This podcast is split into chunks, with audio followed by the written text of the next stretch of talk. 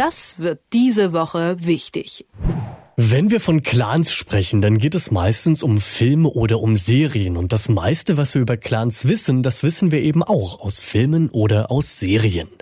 Und da geht es dann meist um Erpressungen, um Drogen und spektakuläre Raubüberfälle.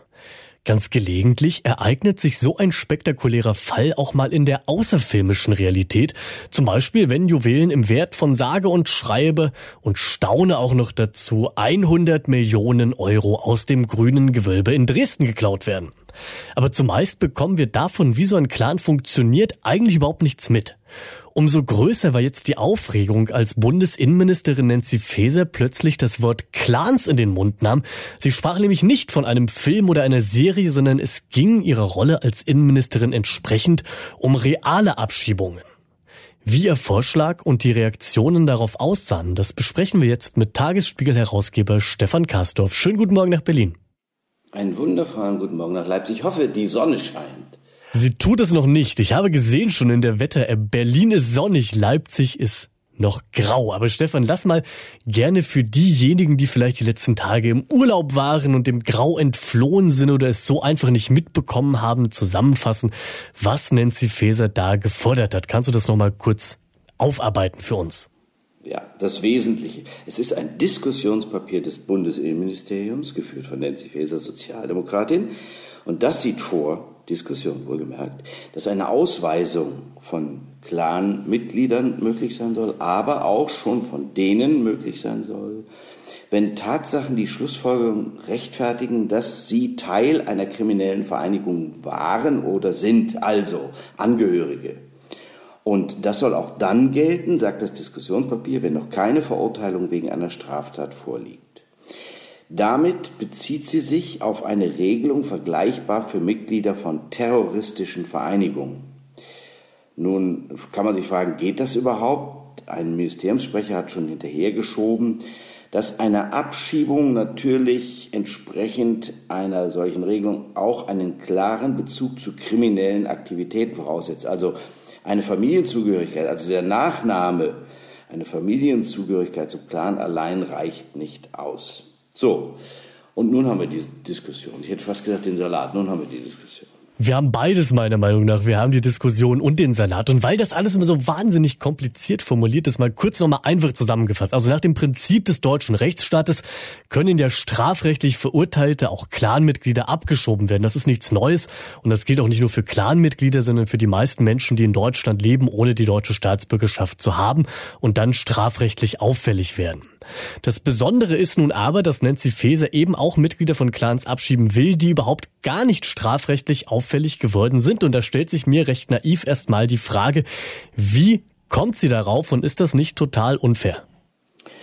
Naja, also es geht schon um eine, ich sage jetzt mal in An- und Abführung, Angehörigkeit zu einer kriminellen Vereinigung nach dem Strafgesetzbuch. Also du musst Mitglied sein.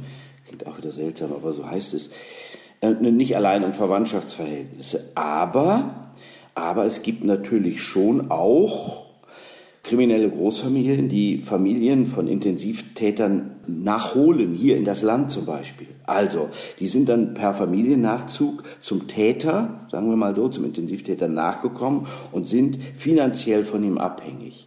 Das wiederum findet die Gewerkschaft der Polizei für die Bundespolizei zuständig in diesem Falle, die findet das gut. Die sagt, ja, das ist richtig, so sollten wir das machen, weil es nicht sein kann, Zitat, dass diese oftmals kriminellen Großfamilien uns, dem Staat, auf der Nase herumtanzen und sich sicher fühlen. Also, die wollen, dass auch Angehörige, die hierher kommen und sagen, ich will meinen Papa besuchen oder meinen Onkel und die kriegen Geld von dem, dass die dann auch wieder abgeschoben werden.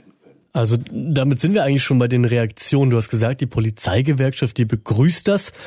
Bei der AfD kann ich es mir wahrscheinlich auch schon selbst denken. Wie reagieren die demokratischen Parteien darauf?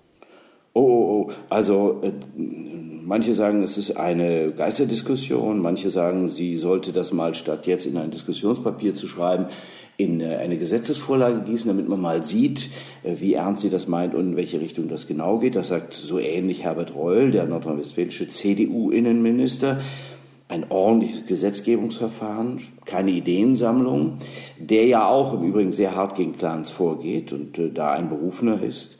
Und äh, dann gibt es Leute wie äh, Iris Spranger, die auch eine Sozialdemokratin ist, Berlins Innensenatorin, die das sehr zurückhaltend ansieht und sagt, na ja, Zugehörigkeit zu einer Familie kann kein Scheidungskriterium sein. Klammer auf, sage ich, soll auch so nicht, so einfach nicht sein, sondern eben, dass der demokratische Rechtsstaat alle zulässigen Möglichkeiten ergreift, um Menschen vor Kriminalität zu schützen.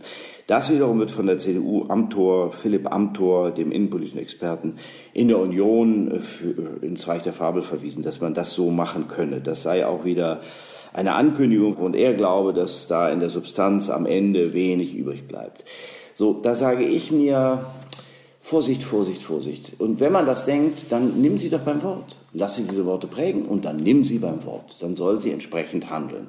Dann ja, soll sie, wie Herbert Reul sagt, das in eine Gesetz gießen, in einen Gesetzordnungsgang hineinbringen und dann wollen wir mal sehen, was übrig bleibt. Ganz falsch ist es nicht. Ich, ich, verstehe, was dahinter steht. Vielleicht ist es nicht der ganz richtige Weg. Auch Staatsrechtler Ulrich Battis hat im Tagesspiel gesagt, er kann sich nicht vorstellen, dass das so geht. Aber es ist so, sie wollen eben keinen nachwachsenden Rohstoff holen.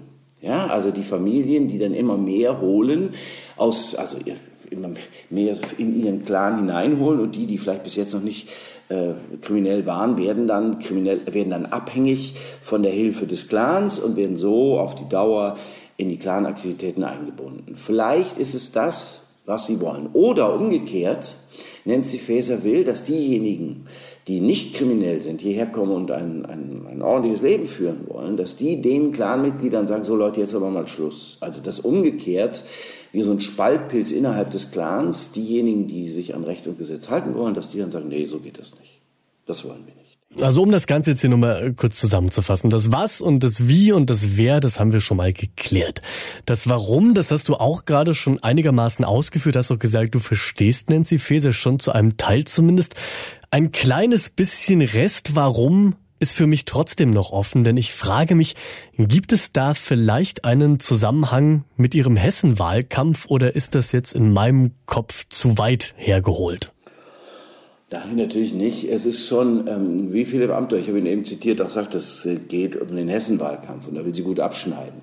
Aber ich glaube nicht, dass eine einzelne Aktion dazu verhilft, dass sie Ministerpräsidentin wird. Ich glaube, dass sie tatsächlich auch möglicherweise in Gesprächen mit dem früheren Hamburger Innensenator Olaf Scholz, der jetzt Bundeskanzler ist, darf man nicht vergessen, das war nämlich auch mal Innensenator, auf die Idee gekommen ist, dass man da jetzt mal härter vorgehen muss.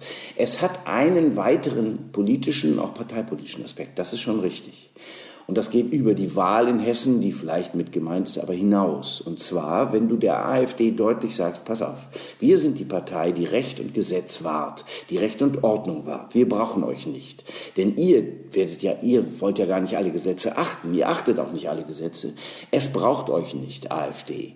Wir sind die Partei der Sicherheit. Wir schaffen Sicherheit. Die Sicherheitspartei Deutschlands. Das ist natürlich schon auch interessant vor dem Hintergrund, dass es frühere sozialdemokratische Innenminister waren wie Otto Schily oder in Berlin Erhard Körting, die mit einer durchaus härteren Marschroute auch Menschen an die SPD gebunden haben, die genau das wollten. Also einen roten Sheriff, der aufpasst und der Sicherheit garantiert. Und ich denke mal, dass das auch eine Rolle spielt. Und dann muss man zum Glück hier dazu sagen, die SPD, sie müsste, um Sicherheitspartei Deutschlands zu heißen, nicht mal den Namen ändern. Das sind die Einschätzungen von Tagesspiegel-Herausgeber Stefan Kastorf. Ich danke dir. Ich danke dir. Das wird diese Woche wichtig.